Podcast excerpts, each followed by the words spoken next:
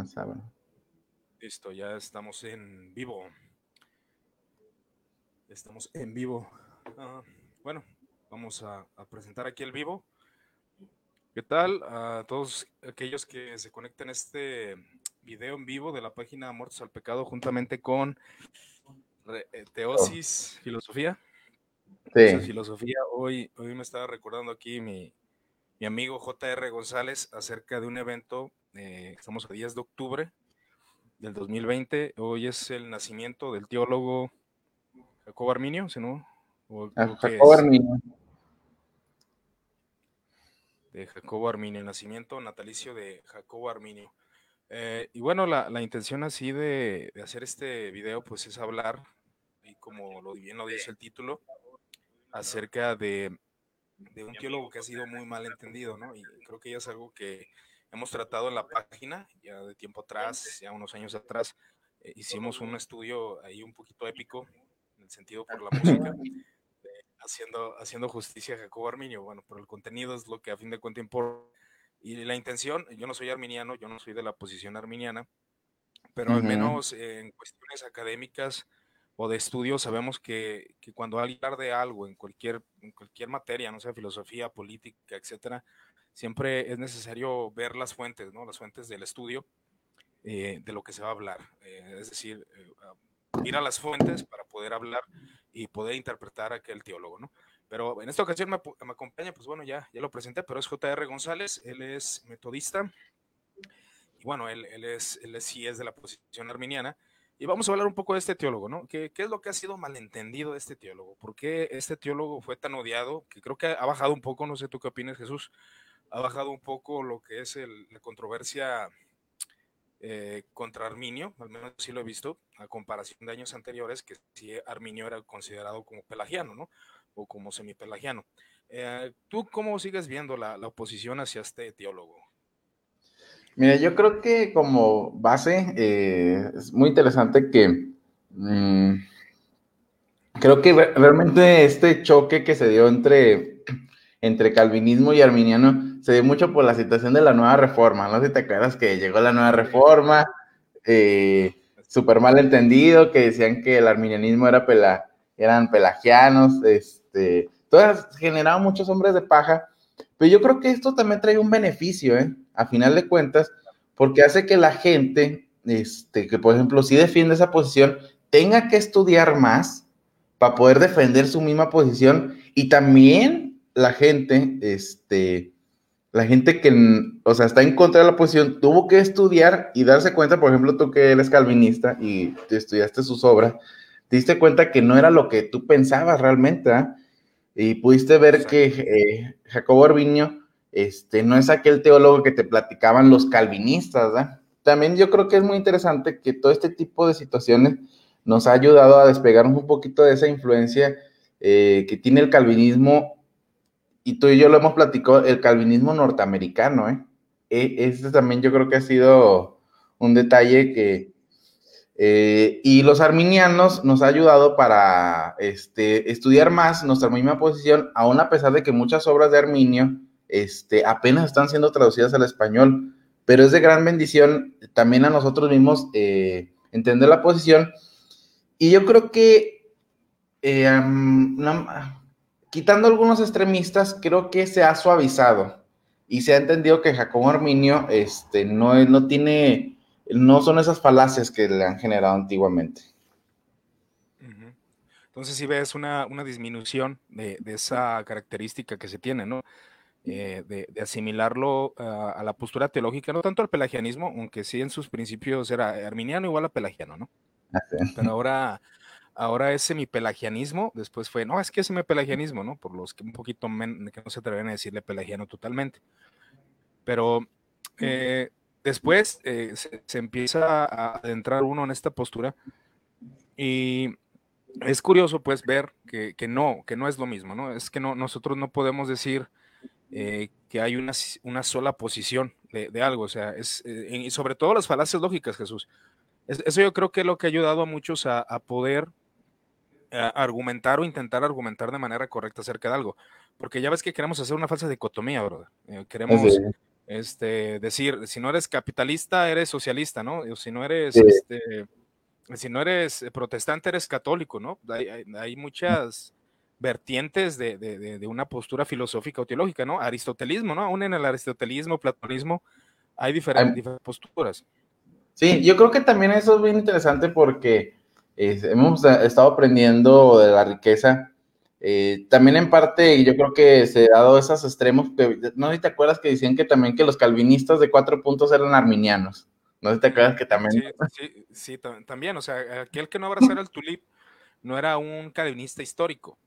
Y, bueno, pues si vamos a calvinismos históricos, por ejemplo, ahí estaba hablando la otra vez, ya ves que ando haciendo los cafés teológicos los viernes, estaba hablando de, de este Bullinger, si no, mal pronuncio su nombre, Bullinger, eh, él creía en la predestinación, pero fíjate que él eh, criticaba mucho a, este, bueno, a, a, una Calvino ah, y decía que pues, no era necesario concentrarse en la doble predestinación. O sea, él solamente tocaba, agarraba la lección incondicional, si así le podemos decir, obviamente que es un anacronismo decirlo así en ese tiempo, porque no está, no está ahí formulado de esa forma. Este, pero era, era bien evidente que él no, no tocaba la doble predestinación. Entonces, él siempre, siempre hablaba de, la elección para salvación, jamás, jamás habló de la, del otro punto, ¿no?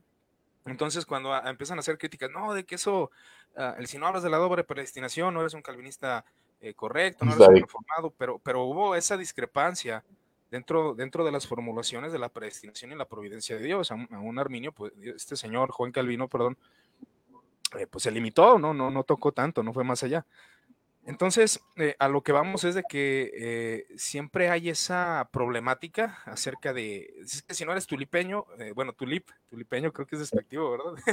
Este, si no eres del tulip, este, no, no eres un calvinista reformado. Y bueno, había posturas diversas, aún en el sínodo de Dort, hablando de, de que si Cristo Jesús había muerto por todo el mundo o no, que de hecho fue una disputa en la que Arminio Teodoro Besa ya como que ya estaba queriendo llegar a esas, esas conclusiones.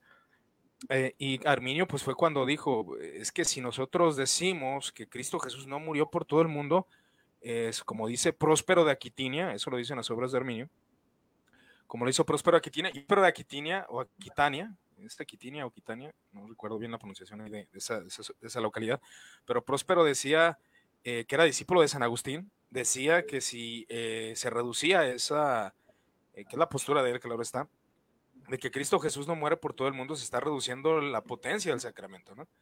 Y lo que, lo que Jacobo Arminio postulaba en desacuerdo con Teodoro Besa, porque Teodoro Besa ya estaba llegando a sus conclusiones, que no de manera eh, como se tulip, pero sí estaba llegando a esa conclusión lógica, ¿no? De argumentación, pues hasta cierto punto libre, porque no, no, era, no era algo que, que era dogmatizado, aunque sí se dogmatizó, o sea, sí se dogmatizó, pero eh, no, era, no, era, no había esas conclusiones que ahora se llegan, ¿no? Que supralapsarianismo, infralapsarianismo, apenas estaban así como, como entrando a debate en las universidades, cuál era la, la postura bíblica, ¿no?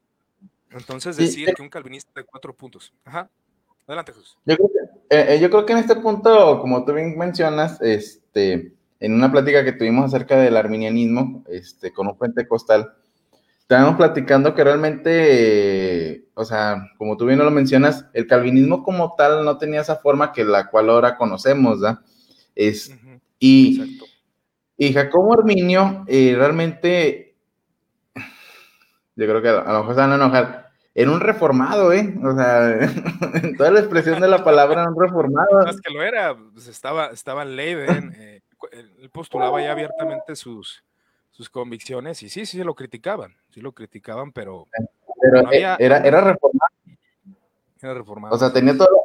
Sí, entonces, este, eh, a final de cuentas, él no se pelea por la predestinación, o sea, él sigue creyendo en la predestinación, solamente el, problema que realmente él tiene de Jacobo Arminio, nomás como comentario, Jacobo Arminio en toda su obra no hace una teología sistemática. Es muy característico del arminianismo, o la mayoría de los teólogos arminianos, que no son teólogos sistemáticos, no sé si te has fijado, no son teólogos tal y cual tan cuadrados, con un sistema eh, súper estructurado. Este, realmente lo que nos, lo que nos deja Jacobo, Arminio son escritos. en los cuales podemos delucidar su, pensamiento ¿ah? y podemos llegar a ciertas conclusiones en las cuales está diciendo. Pero realmente lo que se pelea como... Excelente.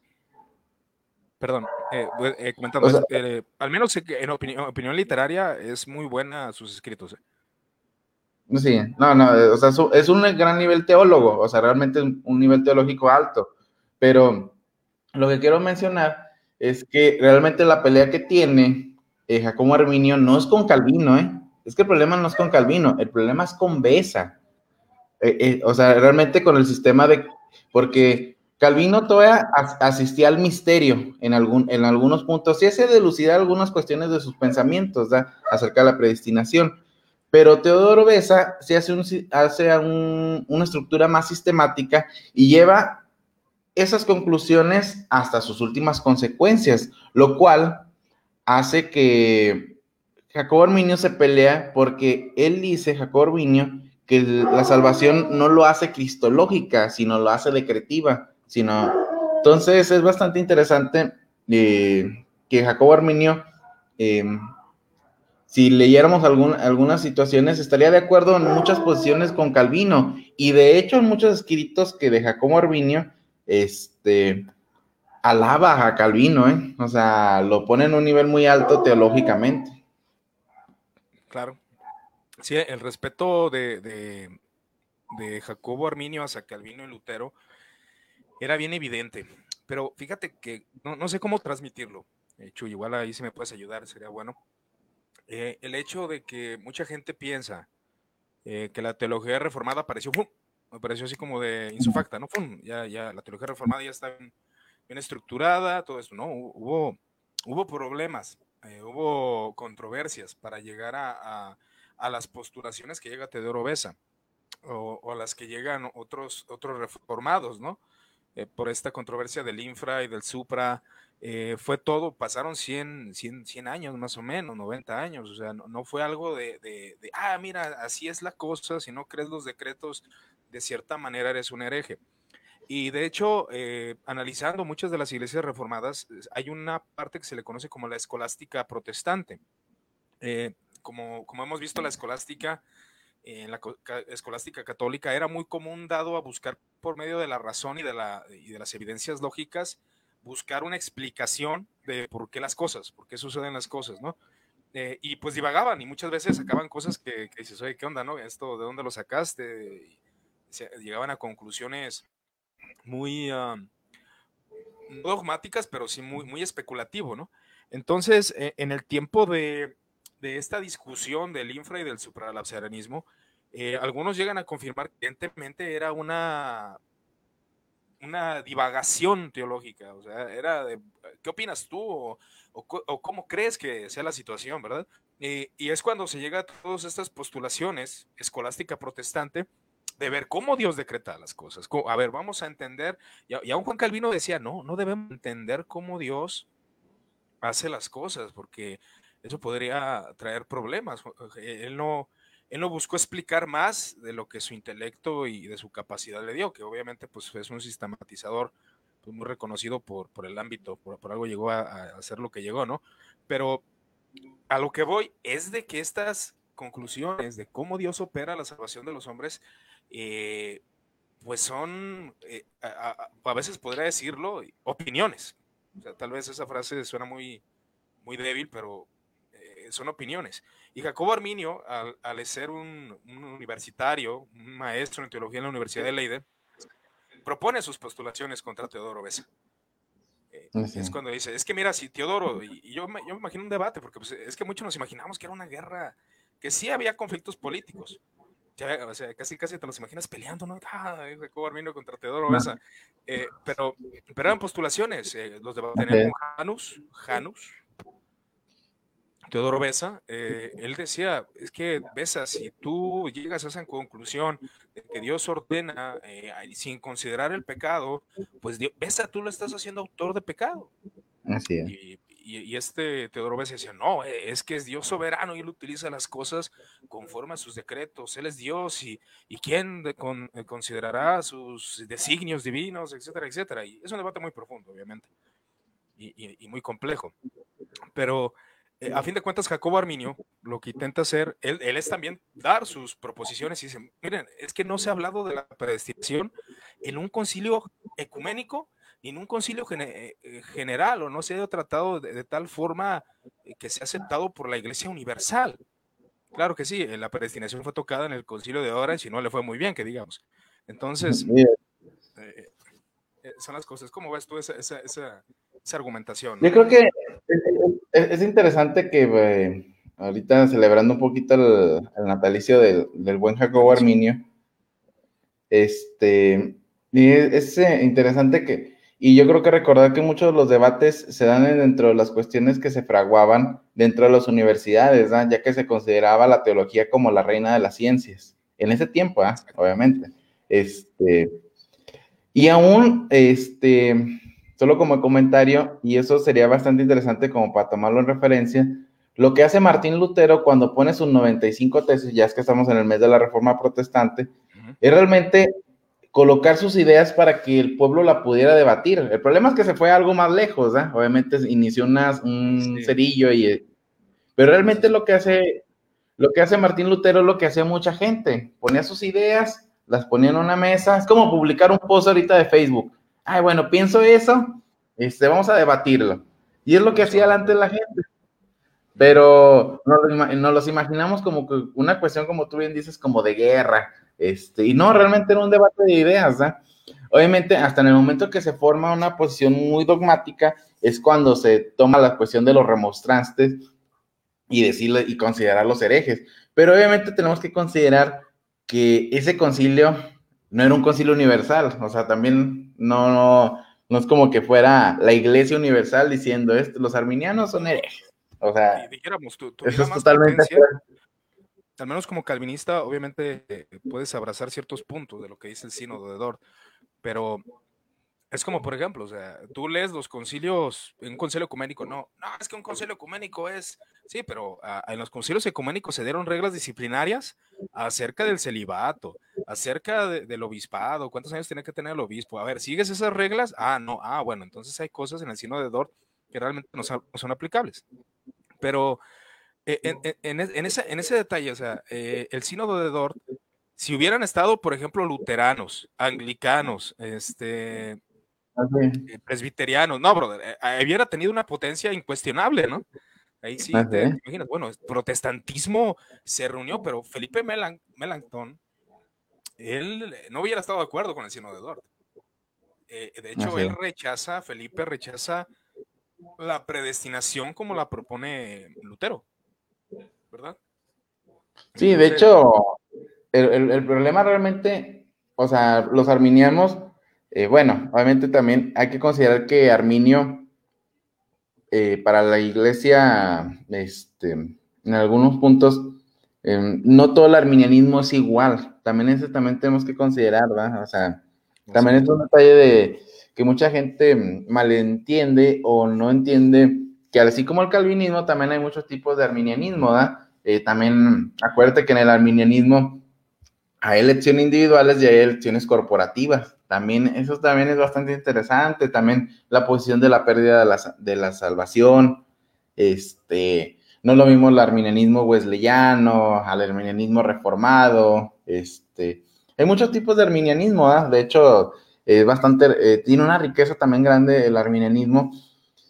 Y como tú bien dices, ¿da? el problema realmente que tiene eh, la mayoría de la cuestión del protestantismo, a final de cuentas, somos hijos de San Agustín, o sea, este, eh, es, es cómo entendemos la predestinación. ese es el detalle realmente entre los arminianos y los calvinistas. ¿Cómo entendemos la predestinación? Los dos lo creemos, pero con diferente tipo de visión.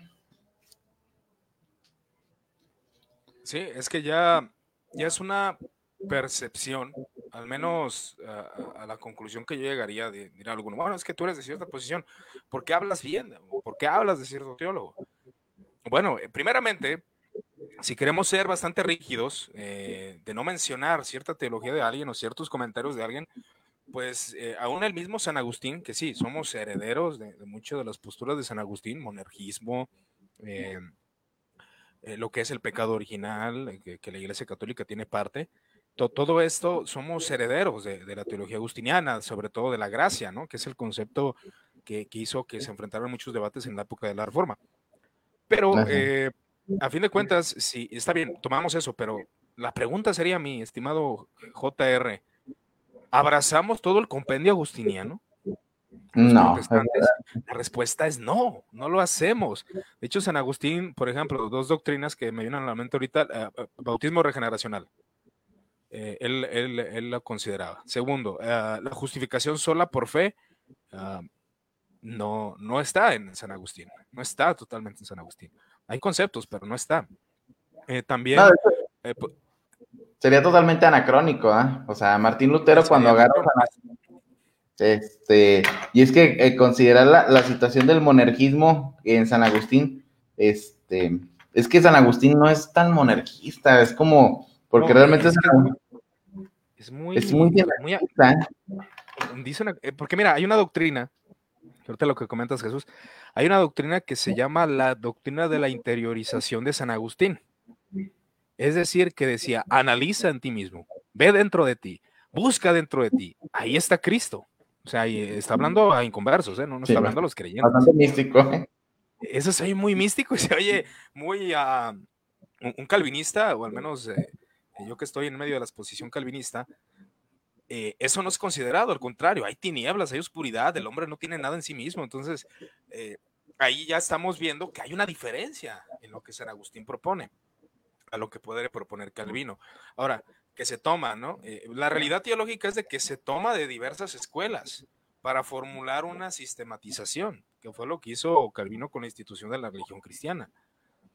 Toma de diferentes exponentes y rechaza pues, a los que no se adhieren a esa, a esa concepción, ¿no?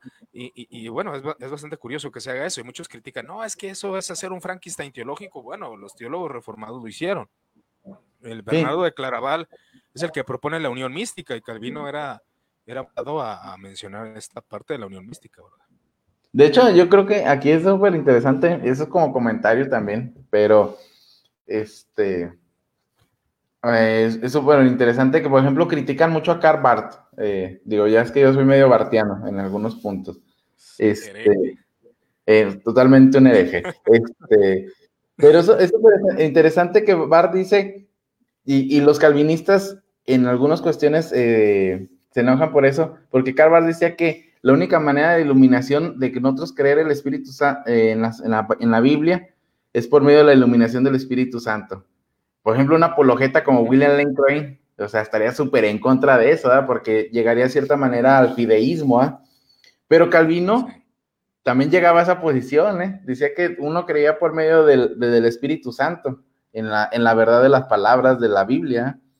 Entonces, este interesante que como tú bien dices, eh, si vemos a, los, teólogos, realmente hacen lo que nosotros a veces hacemos, tomamos lo que nos gusta y lo que nos gusta lo, desechamos. yo, sé que dicen, no, no, no, pues obviamente hay interés, ¿no? O sea, si tú ya tienes una confesión teológica y pues tú ves que la gente pues ya piensa otras cosas, pues sí te va a causar problemas. Entonces es obvio que haya, que haya una, una línea eh, teológica en las iglesias de hoy en día y se entiende, y más, y más que nada en los tiempos de la reforma que, se estaba buscando como eh, controlar, controlar la doctrina que la iglesia debería enseñar, ¿no? A, diferenciarse del catolicismo romano. Y ahí es donde todo esto se empieza Oye, pero por ejemplo... sí.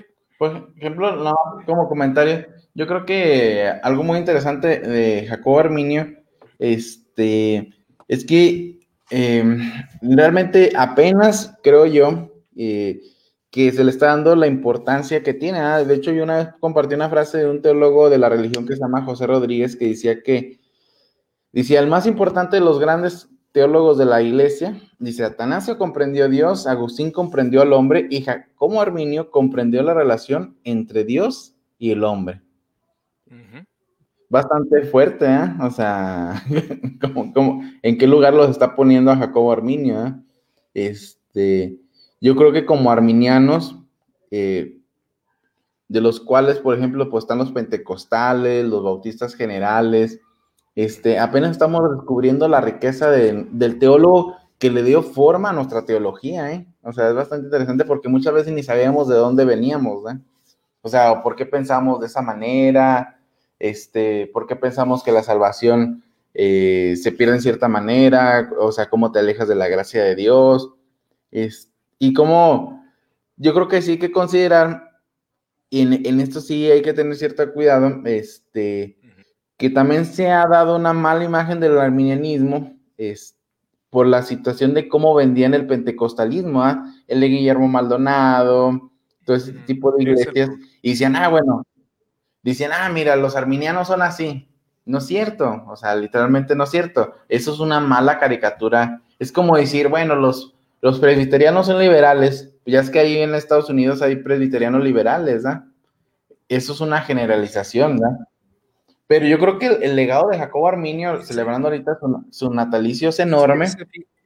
Fíjate que, yo creo que es el problema, brother, que, a fin de cuentas tratas de, generalizar y no se puede, o sea, no se pueden generalizar a todos los calvinistas, no se puede porque siempre hay diversidad eh, dentro de un, de un sector y de un grupo, entonces no puedes generalizar, es como, por ejemplo, algo bien un ejemplo muy atrofiado, ¿no? Tal vez. Eh, los musulmanes mataron cristianos, ¿no? Y por eso inició las cruzadas. Pero eso no significa que todos los musulmanes, musulmanes sean, sean de ese calibre, ¿no? Y entonces nuestro error es generalizar. Pero, pero entonces, eh, eh, a Jacobo Arminio, a mí, lo que me llama la atención, o lo que me llamó la atención de Jacobo Arminio, ya tratando de centrarnos en él, cuando yo leí sus obras, la verdad, la verdad, te soy honesto, sí, sí, sí me, sí me sorprendí sí me sorprendió, o sea, en mi experiencia, ¿verdad? Yo como calvinista leo las obras de Arminio y digo, uh, perdone la expresión, pero pues esa fue la conclusión. Jacobo Arminio no estaba tan tapado. O sea, no, no, no, no estaba bloqueado el cerebro. Era, era, era alguien que, que conocía, que sabía, eh, que conocía de historia, conocía de patrística, conocía de filosofía, conocía de, eh, del catolicismo romano, conocía de, de, diversidad, o sea, era alguien preparado, ¿no? Entonces, un teólogo de Facebook, ponerse al calibre de Jacobo Arminio, pues Jacobo Arminio sí le viene dando una, una cátedra, ¿no? Entonces, eh, lo, Arminio era bien, bien honesto, él decía, yo lo que veo en la iglesia, hablando en el tomo acerca de la perseverancia de los santos que viene en, su, en sus obras, él dice, yo veo que en la iglesia que hubo tanto una escuela que aseguraba que la salvación se perdía, como una escuela que decía que no. Es lo que él dice, o sea, yo, yo veo a través de, todos los, de toda la historia de la iglesia y, no se ha tratado en un concilio general, no se ha tratado en un concilio eh, ecuménico, eh, por consecuencia, pues, son dos escuelas, eh, y, yo no creo, y él decía, yo no creo que la salvación se pierda, yo creo que esto lo escribió de orden cronológico, igual hay que leer a, Arminio conforme a su contexto Jesús, y él decía que la perseverancia, él no creía que se pudiera perder, o no estuviera diciendo que se perdiera, pero que había textos que en pocas palabras, se tenía que hacer a ciertos malabares para poder concluir otra cosa. O sea, hay textos que aparentan afirmar eso. ¿Qué, ¿Qué hacemos con esos textos? Y él lanzaba esas preguntas Oye, a, los ponentes. Este, oye, pero bueno, ya tenemos varias gente conectada. ¿eh? Pensé que ahí tenemos al buen Rafa, al buen hereje del Rafa. Anda, Rafa. Este, bueno, dice, oye, bueno, Guillermo pues, Maldonado no es pentecostal. Bueno, en eso sí tiene razón. Yo creo que habría que separar en ese punto. Es como carismático, ¿no? Eh, Neocarismático. Eh, porque sí es carismático, creo que es sinónimo, a no ser que me corrijan por ahí, de neopentecostal. O sea, carismático y neopentecostal parece que es lo mismo, ¿no? Creo que son sinónimos. Entonces, sí, porque este, por, ejemplo, este, mis papás vienen de iglesias de asambleas de Dios, ¿verdad? Entonces, eh, pues ellos son directamente. Tengo que confesar que yo fui calvinista, ¿eh? Bastante. yo creo que sí, sí, fui calvinista algún tiempo. Sí, calvinista. Eh, pero estuvo en la verdad, ¿verdad? sí. Estuviste la verdad y se apartó. Hay que creerme que he hecho lo posible por traerlo la verdad y, y ha sido imposible. Oye, pero este, pero e, es interesante este, que esa mala caricatura que tienen de los arminianos, ¿verdad? Ahora, es bastante interesante también este, cómo el arminianismo eh, tiene, tiene bastantes formas, ¿verdad? Y tiene bastante riqueza. Em, y como, por ejemplo, Latinoamérica, en cierta manera, la mayoría de las iglesias son arminianas, ¿eh? O sea, o sea, casi el 70%, 80% son iglesias arminianas. de hecho, mira, por ejemplo, yo, yo empecé a ver los números, ¿no? Porque pues igual uno está en las redes sociales y, pues eh, estudias una parte de marketing y de, todo esto, ¿no? Entonces empiezas a analizar el crecimiento, el número de crecimiento. Eh, sí, sí, el calvinismo creció, creció de manera eh, no conocida, al menos en Latinoamérica, en tiempos de, eh, del 2014, más o menos. ¿Cuándo fue el boom, Jesús, del, nuevo, calvinismo? Yo creo que... Como 2014, 2013, ¿no? 2014, 2013, por ahí. Entonces, se da este boom y mucho, muchos pentecostales se hacen calvinistas. pero sí creció, o sea, creció digamos, de, de ser, eh, no sé, el, el del 100% que éramos eh, la mayoría pentecostales, eh, un 20, 30%, pero el 70% sigue siendo pentecostal, sigue siendo uh, de postura arminiana o, o, o, aún de una postura no arminiana, eh, una mezcla, porque la mayoría de gente pues no sabe, hermanos, o sea, la, la mayoría de gente habla y dice, sí, el hombre está corrupto en pecado, pero tienes que creer y, ellos, o sea, la mayoría de la gente o los laicos no, no se meten en esos rollos. Y, y cabe mencionar que los laicos son la mayoría, ¿verdad? Sí, oye, es, somos laicos, pero... Oye, es bastante interesante que si lees un poquito a Spurgeon, que ya es que, este, cuando también leyó las obras de Arminio, este, él mismo se llamaba calvinista arminiano, ¿eh? O sea, es, es bastante interesante también que le empezó también a dar un poquito de razón, ¿no? Este, dice Brian González que estamos respondiendo a preguntas. Pues yo creo que sí, ¿no? Sí, igual, igual cualquiera que quiera poner ahí preguntas, sin problemas. De hecho, aquí, pues, aprovechando de leer el comentario de Sabdiel, dice, de hecho, cuando los calvinistas critican al arminianismo, por lo general siempre mencionan al neopentecostalismo, WIT, etcétera. Sí, de hecho. Y, nada que ver, o sea, tú estás, atacando al peor, al peor exponente del arminianismo, si es que fuese arminiano WIT, que yo que sepa, no, ¿verdad? Incluso antes, a mí cuando me daban al mirianismo pensaba en neopentes, pues, se, se, ponen locos, ¿sí? Y eso es por, por no tener el entendimiento de dónde vienen las doctrinas. El arminianismo es una, es una uh, podemos definirla como una proposición de una escuela diferente a la de Agustín. Podríamos decir, ¿qué te parece Erasmo, brother? O tal vez, ¿quién, podríamos decir? Algún experto antiguo de la iglesia que probablemente se la pueda acudir. Oye, no, yo, yo, creo que el arminianismo en cierta manera bebe de los primeros tres siglos de la iglesia, ¿eh? O sea, realmente, sí, realmente beben del sinergismo, ¿eh? Es que eh, eso es imposible. Es como querer tapar el sol con un dedo. Los primeros padres de la iglesia eran sinergistas, o sea, donde lo quieras ver. La, la, la, la mayoría, eh, por ejemplo, mira, mira hubo una controversia de Orange, brother. Orange este, rechaza algunas propuestas de Agustín, que Agustín pues viene siendo el monarquista por excelencia, este, y la rechaza, pero eh, toma el concepto de la gracia de Agustín.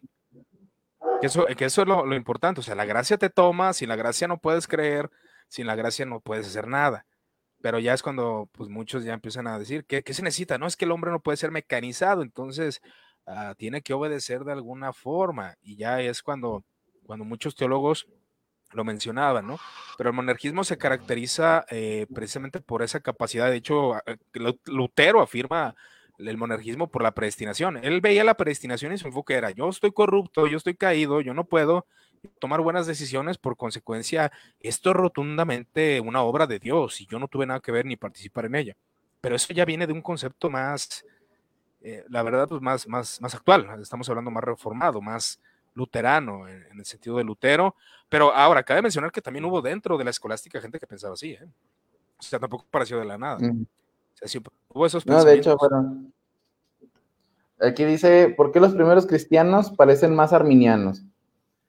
Este, de hecho, si lees la mayoría de las obras, por ejemplo, el, pastor de Hermas, este, el pedagogo, este, este o sea, por ejemplo, Policarpo, de hecho, si lees la mayoría, Clemente de Alejandría, este, San Ignacio, todos esos este, tienen una postura sumamente sinergista. Yo creo que también en base y en dado, eh, eso yo creo que sería bastante interesante tomarlo, porque en el judaísmo no existe eh, ese tipo de predestinación protestante. O sea, realmente en el judaísmo también es una, una, teología sinergista, ¿eh? Entonces, en cierta manera, esos primeros discípulos beben, ¿no? Podríamos de ese tipo de, dependiendo de la escuela, ¿no? Porque los, fariseos eh, se caracterizan por una elección más, más determinante, o sea, más determinista. Ahora, en, en, lo que comentabas acerca del sinergismo, bueno, sí, sí, sí, sí es verdad, pero aún a los padres de la iglesia tampoco, tampoco, y esto lo aseguro, no podemos decir, bueno, ellos eran arminianos, no, porque Ah, no, no, no, no, eso era anacrónico. sí, sí. yo sé que no lo dices, brother, pero, pero más bien, eh, ¿en qué sentido? Para que la gente entienda. Porque había padres de la iglesia que enfatizaban de tal manera el libre albedrío que la verdad parecían pelagianos. Este, de hecho, sí. Sí, o sea, sí, o sea, eh, sí, sí, y mencionaban la gracia ahí de vez en cuando. Entonces, tampoco no podemos decir que un padre de la iglesia era un arminiano, porque Arminio hablaba de la gracia, uff, eh, creo que tenía más compendios que muchos reformados en su tiempo. Hablando de la gracia, o sea, tampoco no era un padre de la iglesia que, que enfatizaba libre albedrío y cosas así que sí se hacía por muchos padres. Y sobre todo por los padres griegos, brother. Que, que, ellos aún tienen así como que ciertas especulaciones acerca del pelagianismo y algunos no lo condenan. ¿eh? Este, sí, de, hecho, hay que considerar es que, por ejemplo, hay que considerar que, por ejemplo, en la cuestión de, los padres griegos y toda la teología ortodoxa, no creen en el pecado original, ¿eh? es en el pecado ancestral. Entonces es una visión diferente, ¿eh? es una, es una decir, viene de la escuela de origen. Así es. Viene de la escuela de origen. Y el calvinismo y las doctrinas que nosotros abrazamos, pues viene de, de la escuela del señor Agustín. O sea, Orígenes Agustín y también a Jerónimo, acá lo tenemos, que podríamos decir que son las escuelas principales en ciertos pensamientos de la gracia. Dice Sabdiel, dice, puedes poner los comentarios, ¿eh? En, el, ah, en la pantalla. Ahí está. Listo, orden. Dice, la doctrina bautista es como, entre el, es como de las dos, entre calvinismo y arminianismo, no en todas, pero en sí en las más antiguas. Mm, yo creo que, en cierta manera, mm, mm, mira, yo sí creo que bueno, es una opinión muy personal. ¿eh? Yo creo que no puede haber una mezcla entre calvinismo y arminianismo. ¿eh? Es, que mucho, una posición intermedia se me hace muy difícil porque al final de cuentas los sistemas se vuelven eh, contrapuntos en siempre en el sistema de la predestinación. O sea, siempre, en lo demás podemos tener algunas, eh, podemos tener la cuestión de la, del pecado original. El pecado original. Ah, sí. Entonces, podemos tener algunas coincidencias en eso, pero ya empiezas a desarrollarlo y sí van marcando dos líneas diferentes. Ahora sí que cuando me dicen, este, es que yo soy bíblico, ya es que decían de que yo soy bíblico, yo no soy arminiano ni calvinista. Ah, bueno, eres arminiano. Eh, lo, más probable, y aún, es que, es que mira, ahí también caemos en esta dicotomía, que, la verdad es bien difícil de identificar, brother. O sea, la verdad, por eso caemos muchas veces en el error porque es bien difícil de identificar. Porque hay gente que aún ni siquiera piensa qué es lo que cree. O sea, entonces, pues, ¿qué es? No, no sé qué sea, porque sus afirmaciones van a llevar a, a creer aún en el libre albedrío o, van a llevar a, a, ciertas cosas, ¿no? O sea, no, bueno, este, este, este cree en, una, en un sinergismo eh, de que la gracia a lo mejor le influye, pero no, no, la, no lo toma, como el caso del calvinismo. Entonces, eh, eh, puede ser arminiano, puede ser arminiano. Bueno, es, más parecido. Yo podría decir, al menos es lo que yo creo, mi estimado Chuy, que podría parecerse al arminianismo, porque, porque pues así decirle, es que eres arminiano, pues, es, porque es la postura común, ¿no? La Iglesia Católica cree que Cristo Jesús muere por todo el mundo. Un arminiano también. Entonces, cuando te conviertes al cristianismo, al protestantismo, esa visión no cambia, a menos de que llegues a una iglesia presbiteriana o bautista particular. Pero esa visión no cambia, ¿verdad? No cambia. Entonces, eh, puedes tener ideas, conceptos, o sea, el concepto de la gracia mucha gente no, no la comprende, o sea, el Espíritu Santo, o sea, ellos te hablan, no, el Espíritu Santo es el que te toma, el Espíritu Santo es el que te convence, pero en ningún momento aparece la gracia. Eh, entonces, bueno, es la teología común de, de, las iglesias, pero la teología académica ya es otro rollo, y ahí es donde entra Jacobo Arminio, donde entra el Calvino, porque ellos son los maestros, ¿no? Son los, ah. son los este, interesados, ¿no? Oye, dice Brian González, si puedes poner comentario, dice, ¿qué es lo que dice el arminianismo acerca de la salvación? Creo que es un estereotipo popular el creer que la salvación se pierde y conozco la postura calvinista, más no la arminiana. Bueno, eh, yo creo que esto la...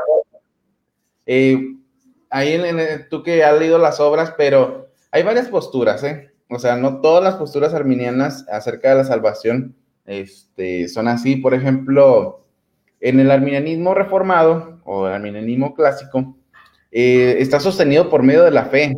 O sea, no es que el hombre haga obras, este, la gané y la perdí, la gané y la perdí. Es, una, es un nombre de paja acerca del arminianismo, sino que está anclado a la fe de Jesús.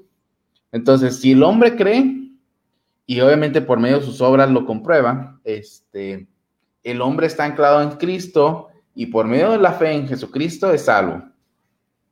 Ahora, en el arminianismo wesleyano, por ejemplo, que es en el que yo, estoy eh, tomado, este, sí las obras sí hacen que el hombre pueda perder la salvación, ¿eh? O sea, no todo, no todo el arminianismo es, es así pero tampoco es de que, ay, bueno, me tomé una cerveza y ya perdí la salvación. No, tampoco en el arminianismo wesleyano es así, sino que hay una condena.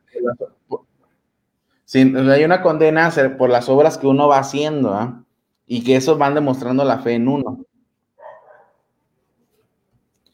Entonces no es que se pierdan ni que se vaya ganando, sino, ah. Sí, este, bueno, en, ese punto, eh, al menos la, postura de Arminio, en muchos de sus tratados, aunque en alguno, alguno dice un tratado que, siendo honesto, pues se me hace oscuro, pero dice él que si David hubiese muerto cuando él había cometido pecado y transgresión, que estaba en una etapa de apostasía, o sea, estaba en una etapa de apostasía y pudo, haberse condenado. Pero a la conclusión de que yo veo en Arminio, él decía primero que pues, había textos que daban eh, posibilidad de que la salvación se perdiera. ¿no? Y de hecho hay textos que si tú los lees, dices, bueno, sí, la verdad aparenta que dicen eso. Ah, entonces, eh, Arminio llega a la conclusión de que la única forma que un creyente se pierda es de que hay una apostasía rotunda. ¿Qué es esto? Negación de Cristo, apartarse totalmente de Él, aborreciéndolo, eh, diciendo herejías acerca de Él. Para Arminio eso era la apostasía. No era que cayera, que alguien mintió, que alguien pensó algo ahí tremendo en su mente y ya perdió la salvación. No, esa no era la idea de Arminio, jamás, jamás. Y de hecho una vez, fíjate, una vez ahí en el, en el Facebook, precisamente para probar a la gente, puse, Jacobo Arminio creía que por un solo pecado la salvación se perdía. ¿Y sabes cuántos likes tuvo eso? O sea, eh, ni siquiera las publicaciones realmente con sentido tenían tantos likes. Entonces, ya después les comenté, es que no, él no creía eso, él no creía eso. Y ya cuando puse qué creía, pues ya nadie peló el, comentario, ¿no? Entonces, sí, eh, creo que la gente... Ajá. Es que yo creo que en ese punto nadie... También es un gran problema que no hemos tenido las obras de Arminio en español, ¿eh? yo creo que también... Yo, las leí en portugués, brother. Yo las leí en portugués. Y portugués, pues como se parece, pues, no, no hay tanta bronca. No hay tanta bronca. yo sí las he leído, ¿eh? y, tuve la oportunidad de leerlas un poco.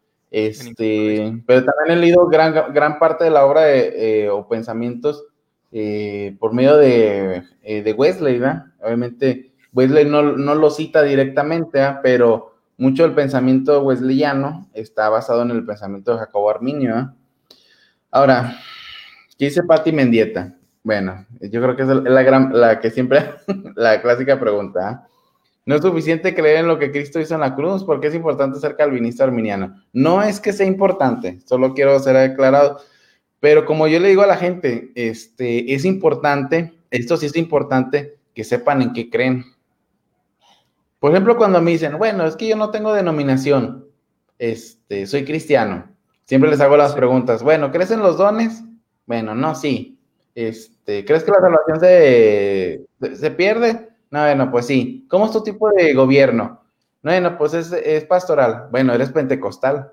Es que a final de cuentas todos tenemos eh, sistemas y presuposiciones que van determinando nuestra visión sobre las cosas. Y es importante conocerlas para poder criticarlas también a sí mismo. ¿eh?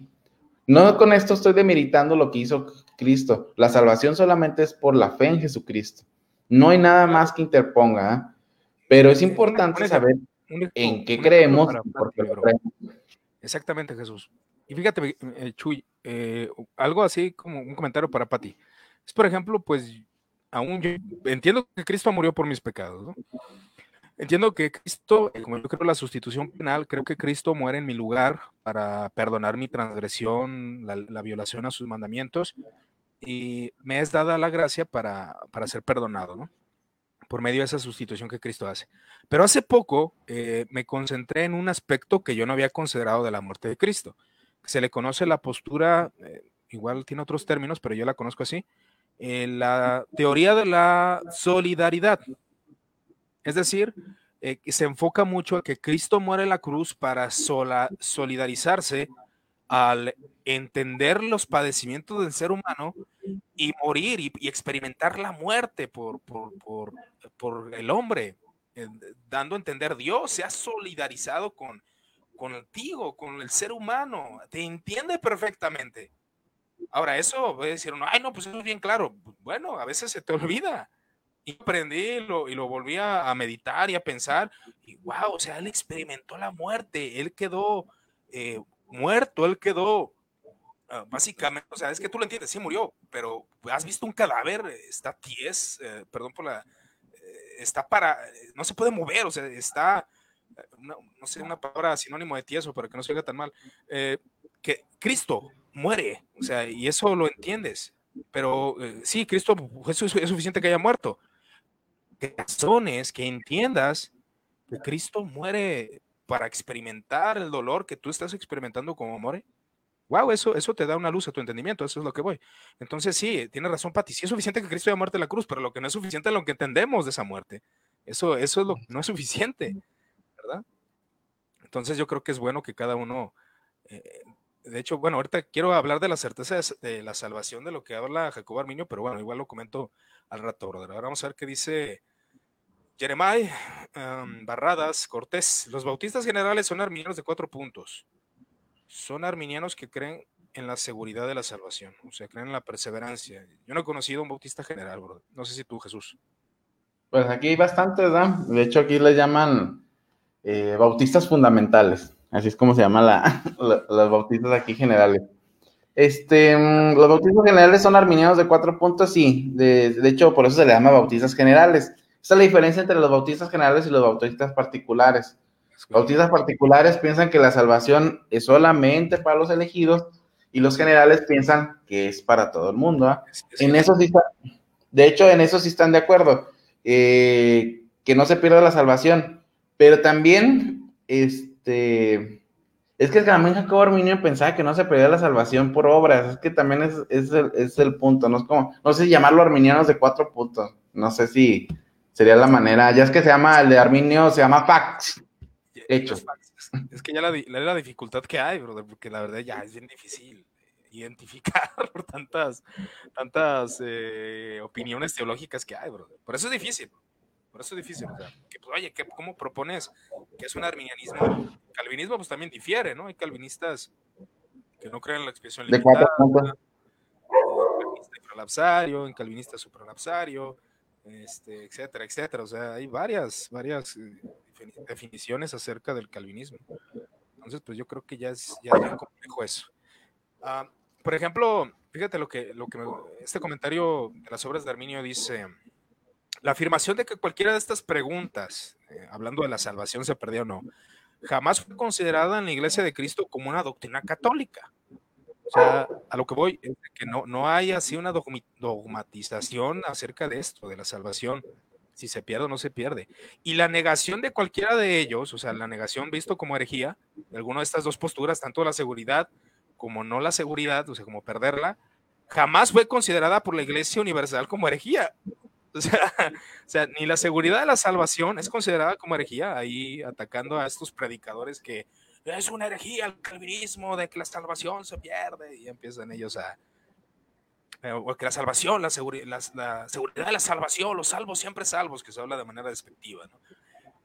Uh, y ahí vemos que Arminio está diciendo, no, la seguridad de la salvación jamás fue vista por Arminio como, una, como un error grave. jamás, jamás. Así es. Entonces ahí es donde tienes estos, estos detalles, Chuy. O sea, creo que, creo que se le enfoca al menos de entender nosotros como cristianos de que, bueno, eh, yo no soy arminiano, pero entiendo la postura arminiana. Y yo creo en esto, por esto y esto y esto, y ya tú argumentas. Pero tachar de herejía algo, pues ¿quiénes somos? O sea, ¿qué autoridad tenemos para tachar herejía algo? Ahí es donde yo creo que, como dicen por ahí Jesús. Sí, yo creo que en este punto, yo siempre le digo a la gente que realmente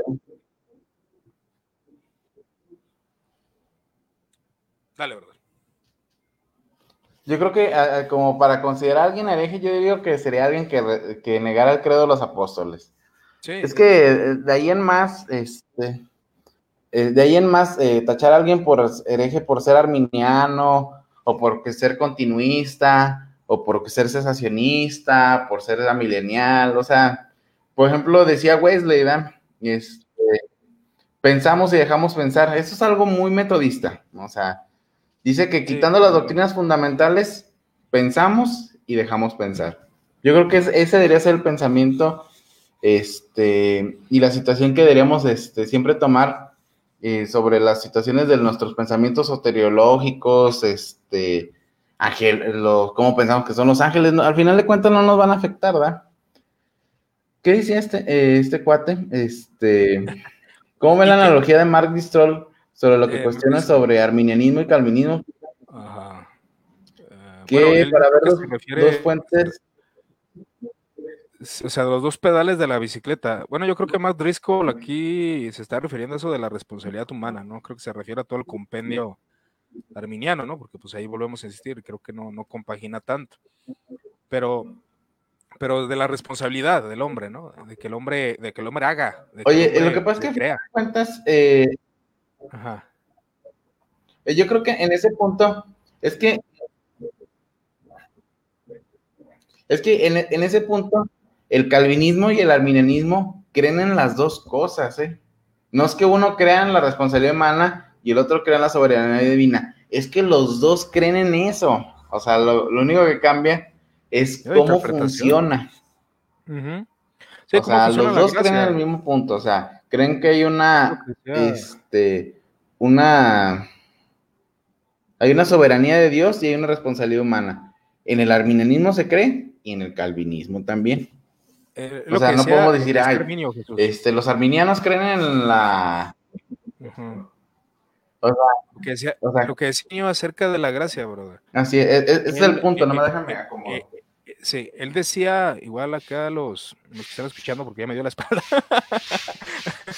este, uh, Arminio creía. Arminio creía. Listo. Arminio creía. ¿Qué pasa, hermano? Ahora sí. Este, creía que, que, la gracia, o sea, las cuestiones de la gracia es este. Eh, él decía, yo no, yo creo en la gracia y más que muchos de mis, de mis eh, contrarios, pero lo que yo no estoy de acuerdo es en cómo opera, o sea, cómo trabaja, cómo opera la gracia, cómo cambia la gracia.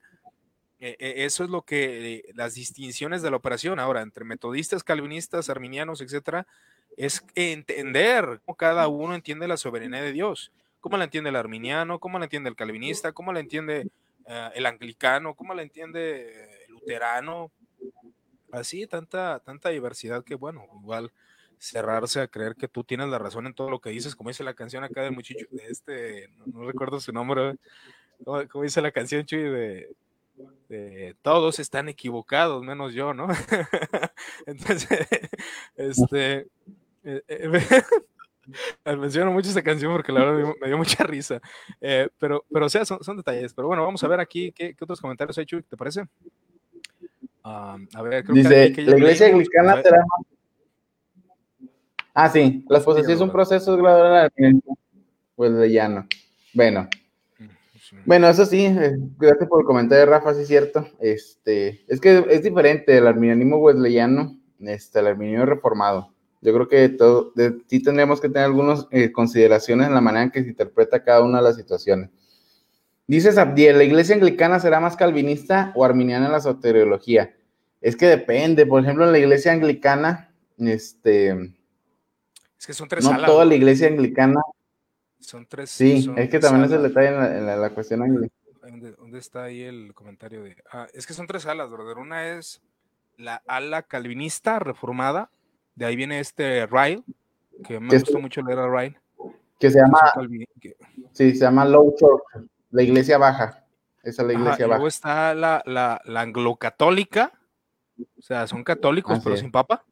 O sea, creen en el purgatorio. Es una iglesia anglicana aquí en México tiene la Virgen de Guadalupe. O sea, son anglocatólicos, nomás sin papa.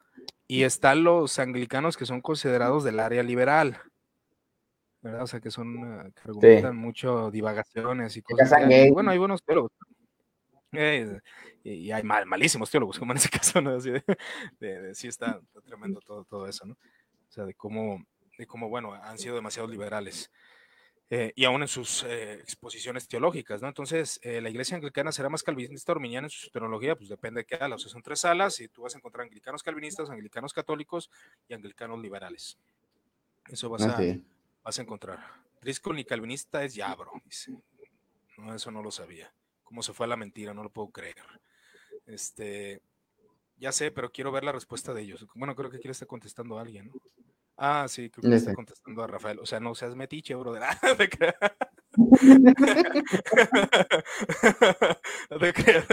ah, aquí saludos a mi estimado hermano reformado Jonah López, eh, presbiteriano de, de Nicaragua. Saludos, brother.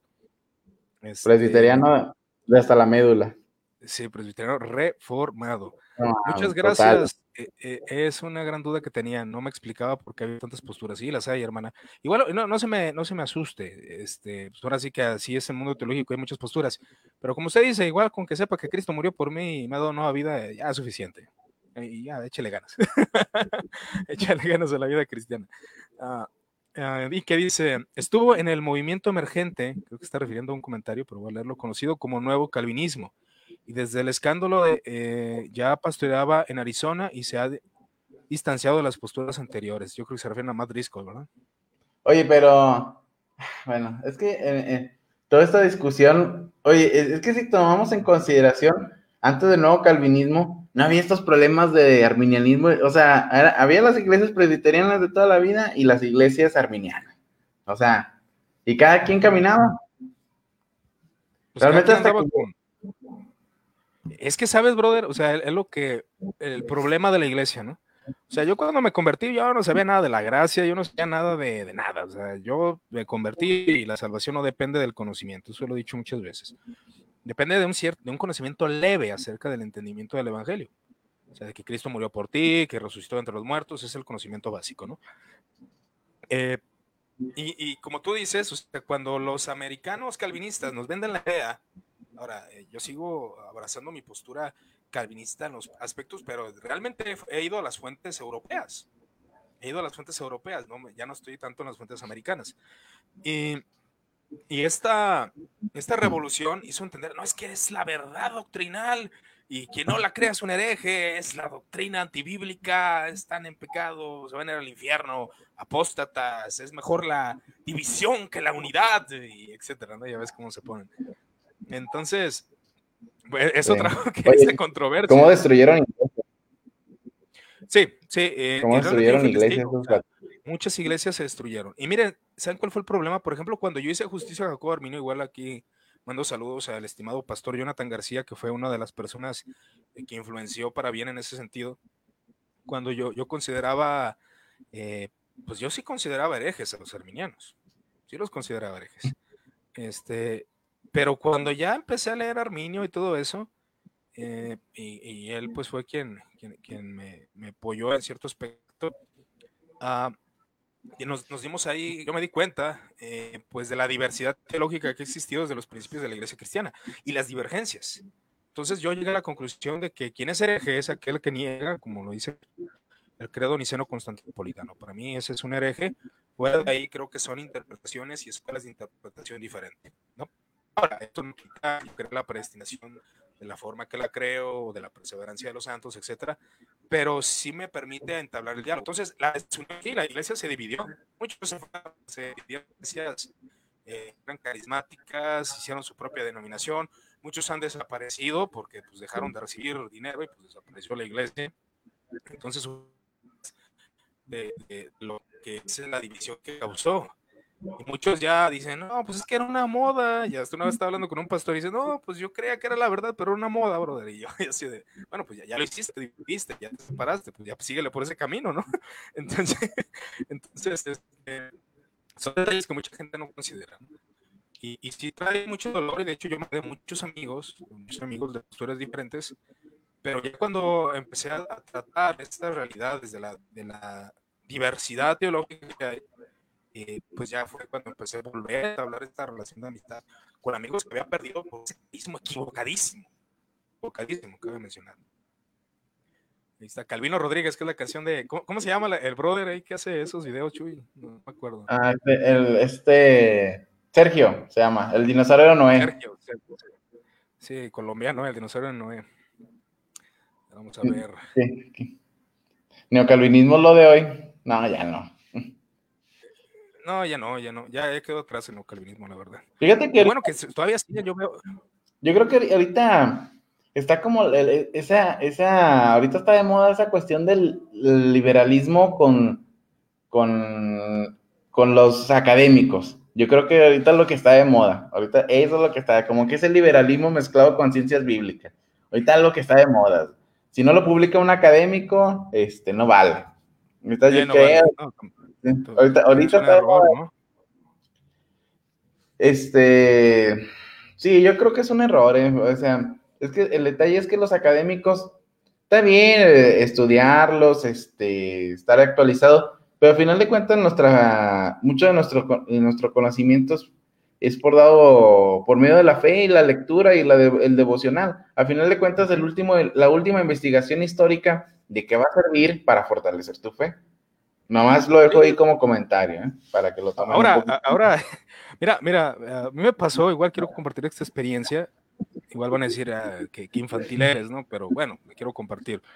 Cuando yo leí el contexto del sínodo de Dor, brother, de, cómo, de cómo se portaron con los arminianos, de, que no les dieron chance de hablar, entre otros detalles, soy honesto, yo no pude dormir una noche porque yo tenía una idealización del movimiento reformado muy impresionante. Estaba hablando de 24, 25 años, estaba más chavo.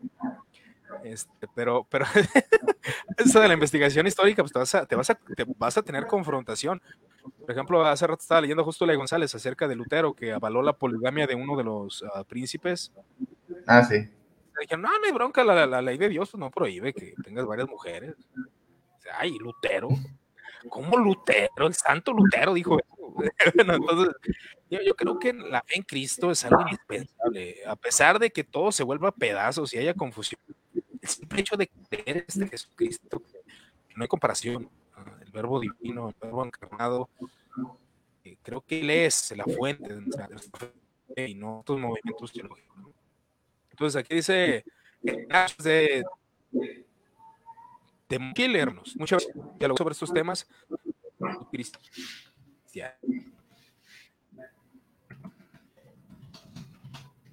Regresé. Creo que me fui por ahí, pero ya regresé. Hola, hola, ¿me escuchas? Sí, ya, ya te escucho.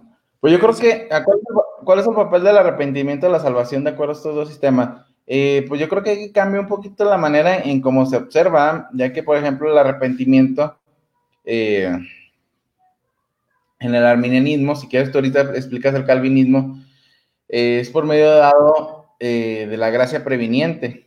En el arminianismo es la misma gracia, nomás que la va separando en algunas funciones que va cumpliendo. Por ejemplo, la gracia previniente es la que permite, como bien consideramos que en el arminianismo, que Cristo murió por todos, y la cual permite que el hombre se pueda acercar en arrepentimiento y fe en Jesucristo, pero sin coartar la libertad del hombre. O sea, Dios reparte esa gracia previniente a todos los hombres. Ya el hombre es el que dice si la rechaza o la.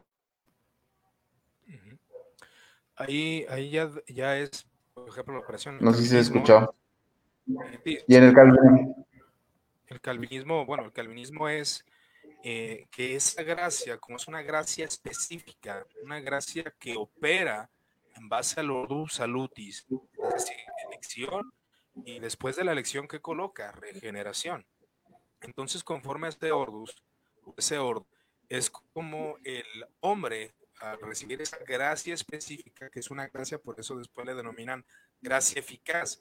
¿Por qué? Porque te salva sí o sí, o sea, es una, es una gracia que va a tomarte y te va a regenerar. Y eso es lo que hace el hombre, eh, después de obtener esa, esa gracia, la gracia que se le conoce como esa gracia eficaz, eh, pueda hacer que el hombre se arrepienta y, toma parte importante el arrepentimiento, porque es donde se prende la luz de esto que se hace el sobre énfasis en la iluminación y sobre énfasis en la gracia de parte del calvinismo, para entender que es una obra monergista, que al hacer eso en el hombre, el hombre al ver la luz, al ver el pecado, al ver a Cristo, se arrepiente. Es, una, es como una entrada, como un orden eh, cronológico de la salvación y un orden establecido de la salvación por parte de Dios. O sea, cuando dice, no, es que eh, el que se el hombre no se arrepiente, el que se arrepiente es Dios. Bueno, eh, porque dicen que es algo que viene de Dios eh, o que es un don de Dios. Es que la fe es del hombre, ¿no? Es que lo que enseña el calvinismo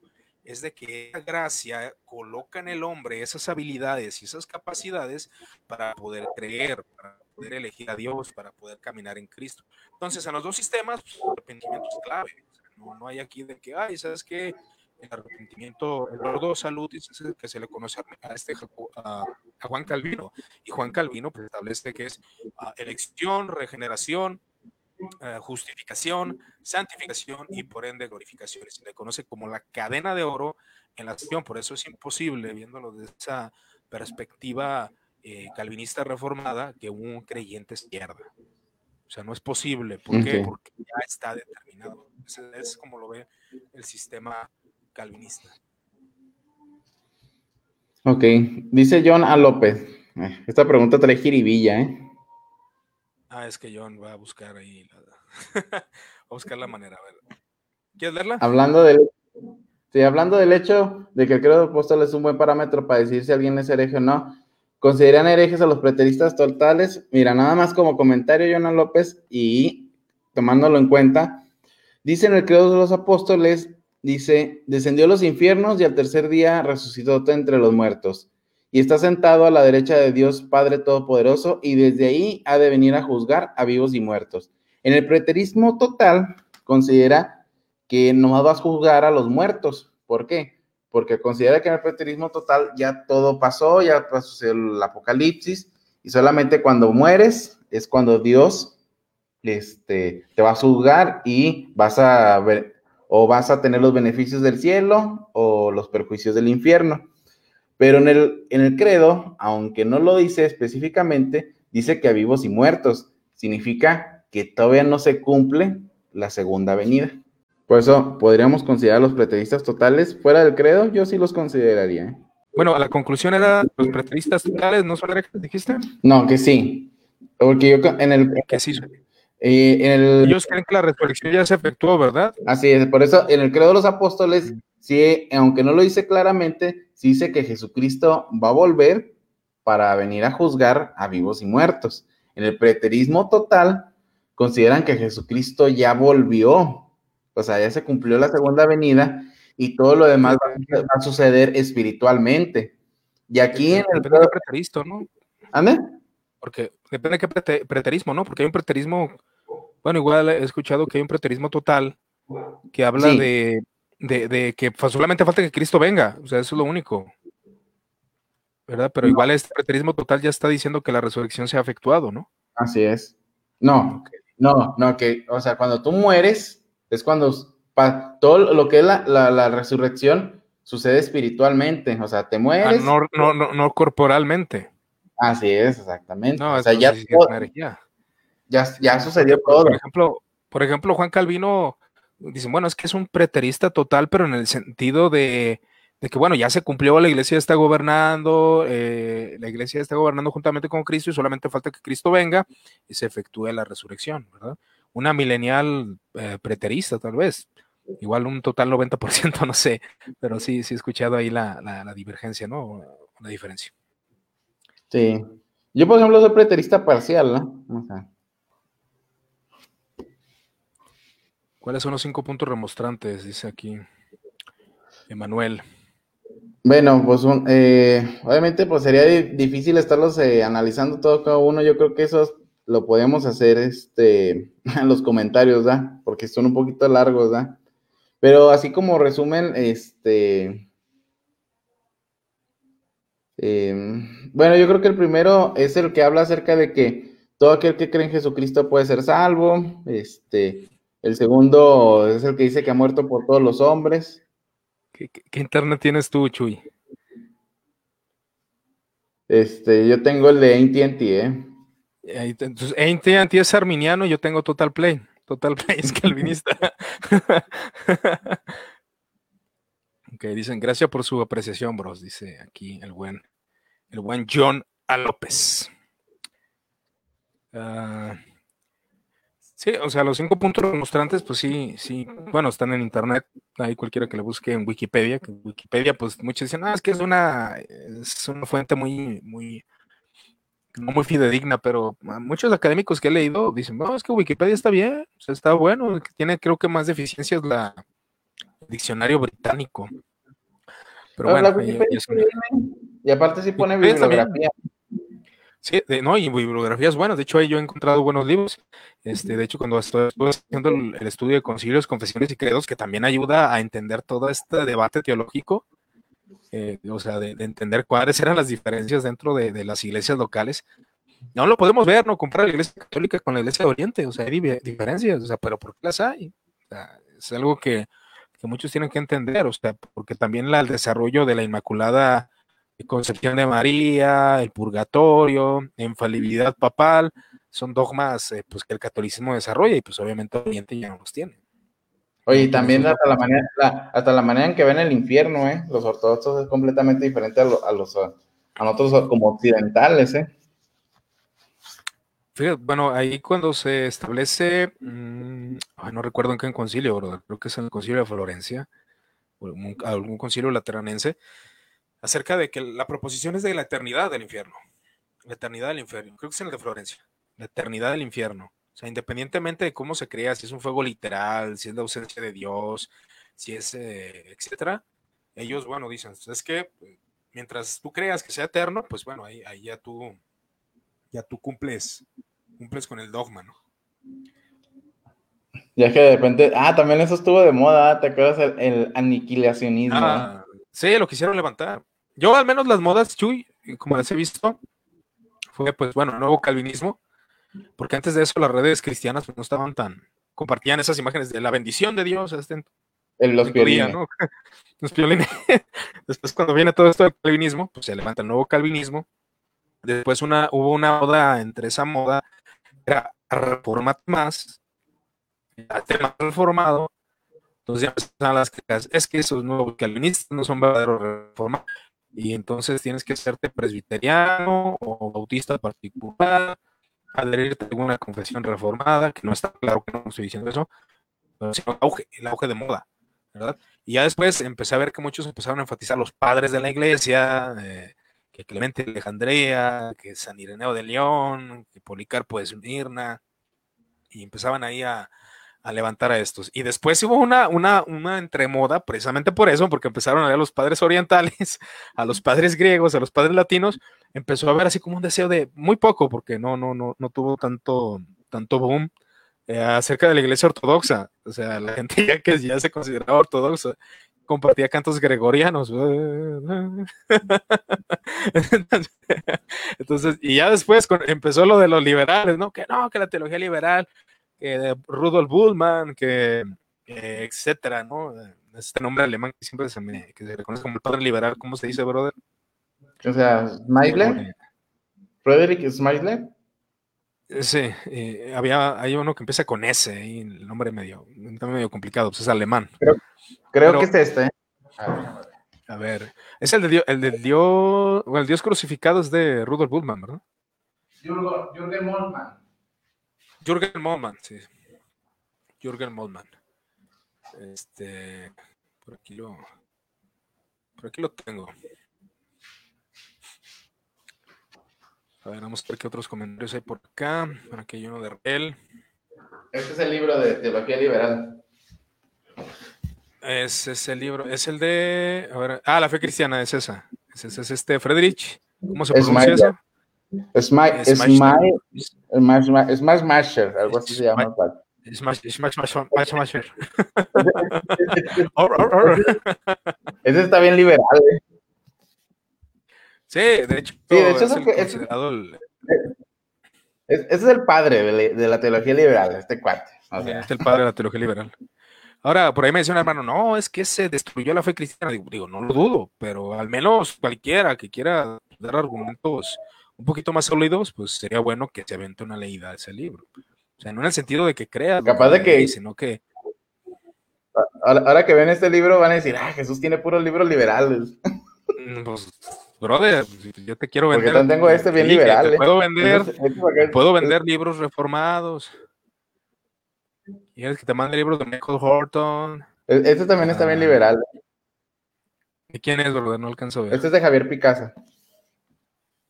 Este es de Javier Picasa, es el de Trinidad. Está chidilla. Te digo, te, doy este regalo este libro para que para que puedas. De Calvino, ¿no? Y no quiere, no quieres. Se lo van a Rafa. Rafa, este, ¿lo quieres este, brother? Te lo regalo. hay, hay, varias, varias postulaciones por ahí. Y bueno, es interesante leer. Yo, yo al menos una vez lo dije. Es este interesante poder. Smash Brothers, Smash Bros, dice aquel brother. Es interesante leerlo, pero teniendo una, una, visión analítica, ¿no? O sea, no cambiar tus convicciones. Porque obviamente mucha de la teología liberal, podríamos decir, sí, sí entra en el apartado de la herejía. No, acá dice que no lo quiere. Dice Rafa, no, ni regalado. No, nada, hermano. Ah, no, yo leí Arminio. Yo siendo calvinista leí Arminio, hermano, por favor. Aviéntate a la institución de la religión cristiana. Aviéntate Oye, es buen libro. La verdad, sí, o sea, obviamente, pues, es que es un buen libro, o sea, la institución de la religión cristiana trae mucho, y fíjate algo impresionante en, en Calvino, y yo lo descubrí hace poco, que su primer libro escrito fue acerca de Séneca, de la creencia de Séneca, de los estoicos de los estoicos. Entonces, para mí es, es, muy, es bueno, o sea, si tú quieres leer a Calvino y no eres calvinista, te vas a llevar un buen sabor de boca. Ahora, obviamente cosas no, vas a leer la parte cuando llega a hablar acerca de los credobautistas, este, o de los anabautistas, acerca del bautismo, eh, pues ahí sí te vas a sacar de onda, ¿no? Pero, pero es bueno que, que lo leamos. Dice, no te creas, sí leo Calvino, dice, pues qué bueno. Ah, este.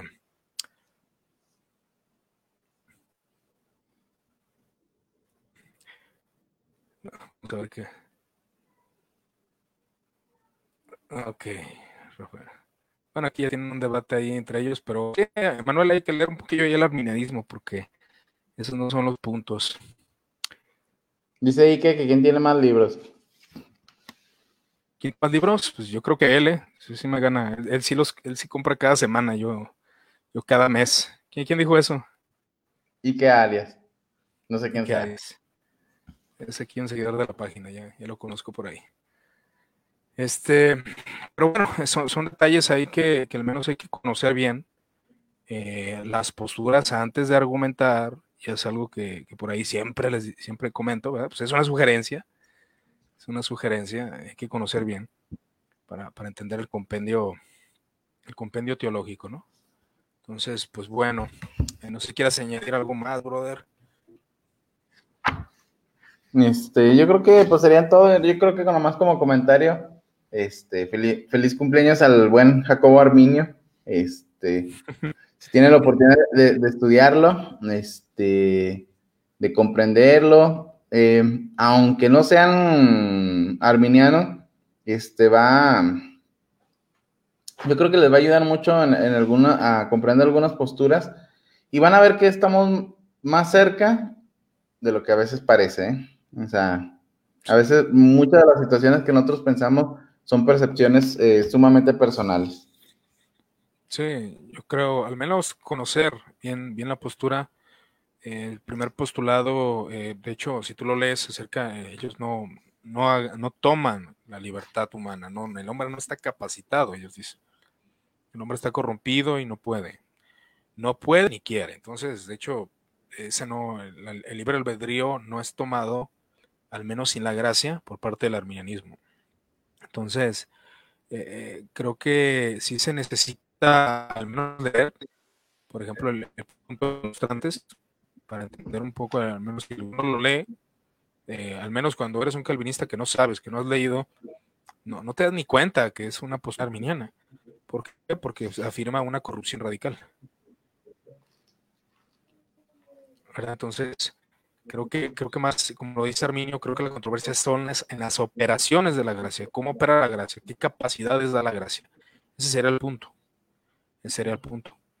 Ahora, como, como calvinista, eh, podríamos mencionar, o, lo que se argumenta, ¿no? De que el, eh, la luz del sol no, no puede dar vida a un muerto, ¿verdad? Porque no tiene esa operación.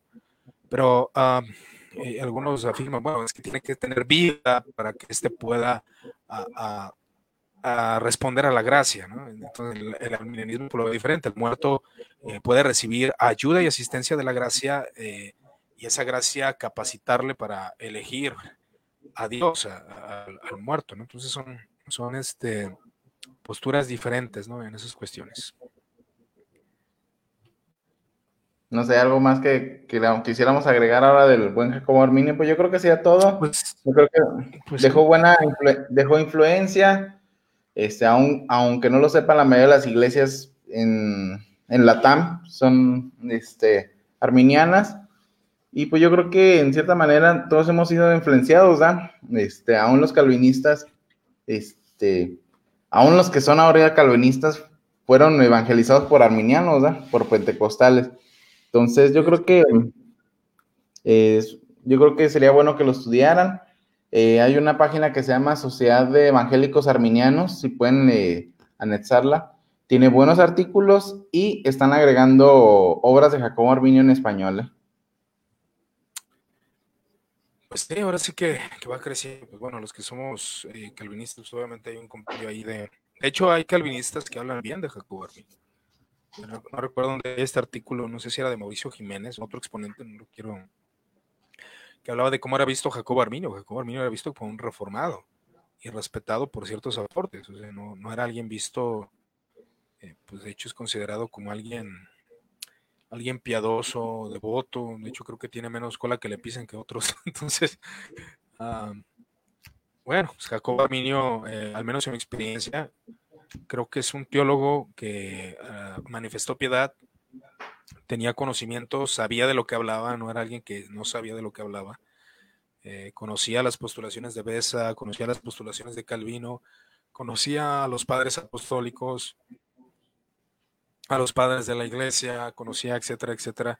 Entonces, eh, tiene sus definiciones. Ahora, yo no creo, obviamente, que el arminianismo sea un sistema perfecto el calvinismo sea un sistema perfecto. Muchas de esas cuestiones, eh, como decía un libro ahí que le voy a dar promoción de Jorge Hostos, eh, se me hacía impresionante porque decía uno, si yo hablo acerca eh, de el color púrpura, no significa que yo me vaya a convertir en púrpura. O sea, un ejemplo bastante, tal vez creo que estoy interpretando mal la alegoría, pero el punto era que si nosotros hablamos de Dios absoluto, esto no nos transforma a nosotros en absolutos en todo lo que digamos. Hay equivocaciones, errores en la argumentación arminiana, errores en la argumentación calvinista, errores en la argumentación anglicana, errores en, la argumentación, etc. Entonces, pues al menos tener una, intención de aprender y bueno, vamos a, a postular porque estamos en desacuerdo, ¿no? Eso sería lo único que recomendaría a las personas que, comúnmente pues tienden a, debatir y en vez de hacer que de esa persona se convierta a tu postura, lo único que hace es alejar a la gente, alejar a la gente, pero, pero al menos a mí lo que me hizo recapacitar es de que yo no me convertí en una iglesia calvinista, no me convertí en una iglesia pentecostal y me mostraron el evangelio de manera sencilla y creí. Entonces no, no depende de, de qué denominación pertenezcas. Estar agradecidos porque el evangelio llegó a nosotros de manera sencilla, como quieres verlo, pero llegó, ¿verdad?